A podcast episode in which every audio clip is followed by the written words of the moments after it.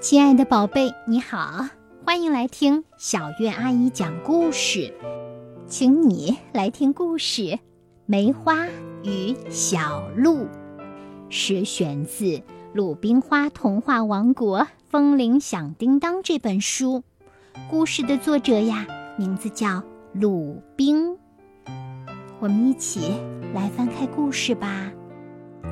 寒冷的冬天就要过去了。一只小鹿对一棵梅花说：“梅花，亲爱的朋友，我要远行了。”梅花问：“亲爱的小鹿，你为什么要远行？”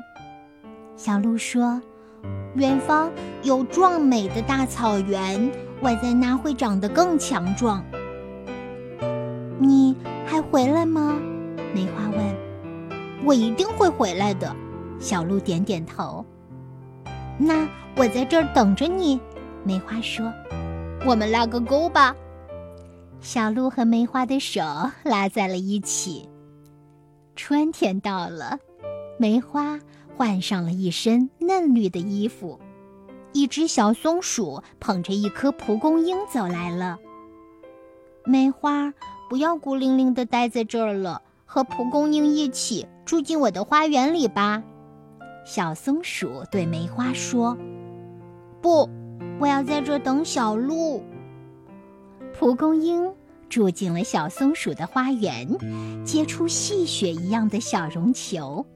微风吹来，一颗颗蒲公英的种子打着小伞飘走了。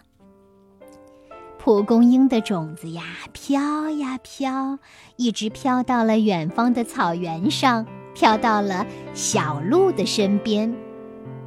夏天到了，梅花换上一身浓绿的衣服。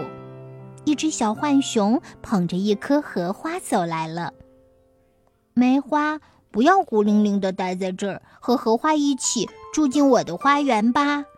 小浣熊对梅花说：“不，我要在这儿等小鹿。”荷花住进了小浣熊的花园，结出了翠绿的莲蓬。莲子成熟了，有一颗落到了水里，小鱼儿衔着它游走了。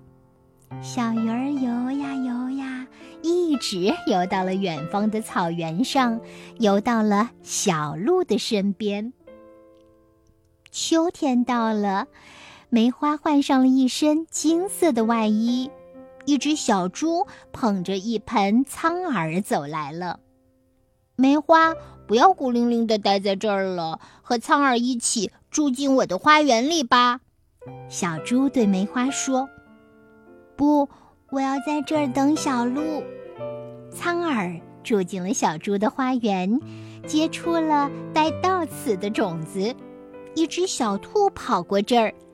苍耳的种子就挂在了小兔的身上，小兔跑呀跑呀，一直跑到了远方的草原上，跑到了小鹿的身边。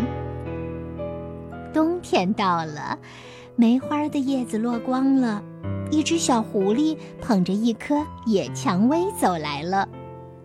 梅花，不要孤零零的待在这儿了，和野蔷薇一起住进我的花园吧。小狐狸对梅花说：“不，我要在这儿等小鹿。”野蔷薇住进了小狐狸的花园，红红的果实像火苗一样燃烧。小鸟衔着一颗种子飞走了。小鸟呀，飞呀飞呀，一直飞到了远方的草原上，飞到了小鹿的身边。雪花飘落的时候。小鹿从远方回来了。梅花，你开出了满枝的花儿。小鹿说：“小鹿，你也开出了满枝，不是满身的花儿。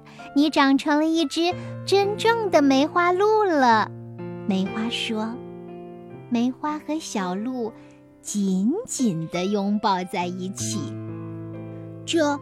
是我在远方的草原上得到的四颗种子，它们是蒲公英、荷花、苍耳和野蔷薇的种子。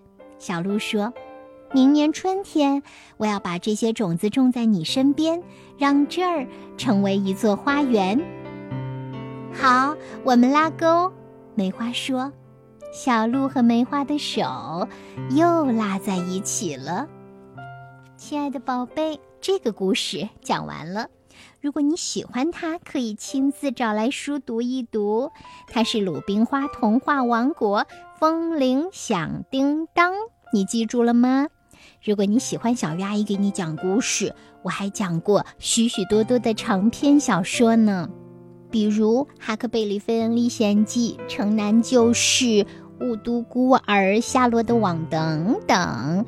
同时呢，我还给孩子们来朗读你们写的作文。